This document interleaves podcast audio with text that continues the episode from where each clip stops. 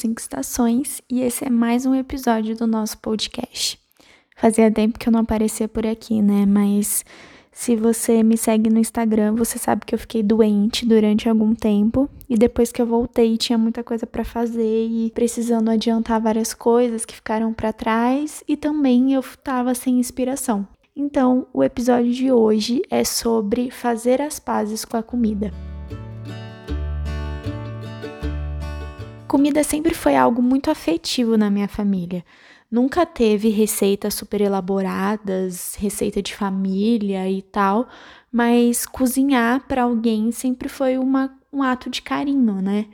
Fazer uma comida gostosa, alguma coisa diferente, alguma coisa que a pessoa tava com vontade, ou só um almoço, uma comida comum. Eu tenho muitas lembranças das minhas avós, das minhas tias, da minha mãe cozinhando com muito carinho, cuidado e com amor. E eu acho que esse era o toque especial. Ao longo da minha vida, eu fui deixando de lado esse lado bonito da minha família e eu fui criando uma relação não tão saudável com a comida. É, eu já falei algumas vezes por aqui, né, sobre o meu problema em relação ao meu corpo, e um dos resultados disso foi a minha culpa em relação à comida. Eu nunca deixei de comer nada que eu queria, mas depois sempre vinha a culpa ou arrependimento. Não era legal, né? E eu acho que isso é algo que vem desde quando eu era muito pequena e que me acompanha até hoje. A comida também já foi um lugar de escape para mim e às vezes ainda é.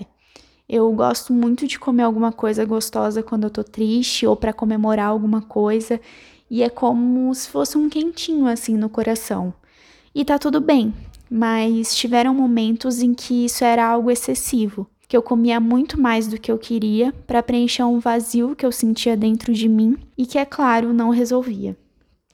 Nos últimos anos, acho que com o amadurecimento, com a fase adulta, eu venho me reconectando com o passado, com muitas lembranças da minha infância e vejo a minha família em muitos dos meus atos. Nem sempre é bom, mas tem sido um grande autoconhecimento.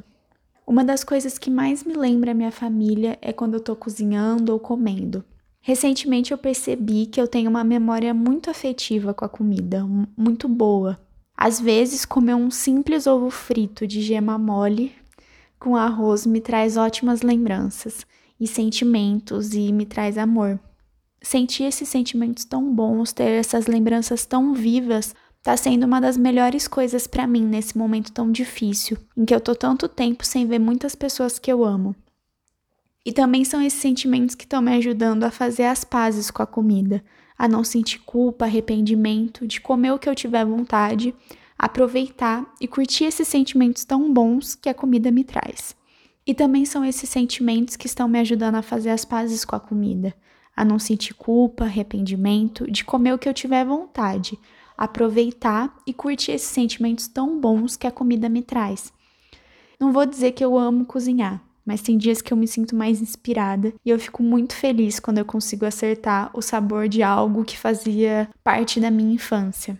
E eu acho que nesse momento isso está fazendo toda a diferença para mim, porque eu acho que a gente tem muito essa cultura afetiva com a comida, a gente é, sai para passear envolvendo algo para comer, é, a gente pensa em comidas especiais para um domingo ou para uma data comemorativa.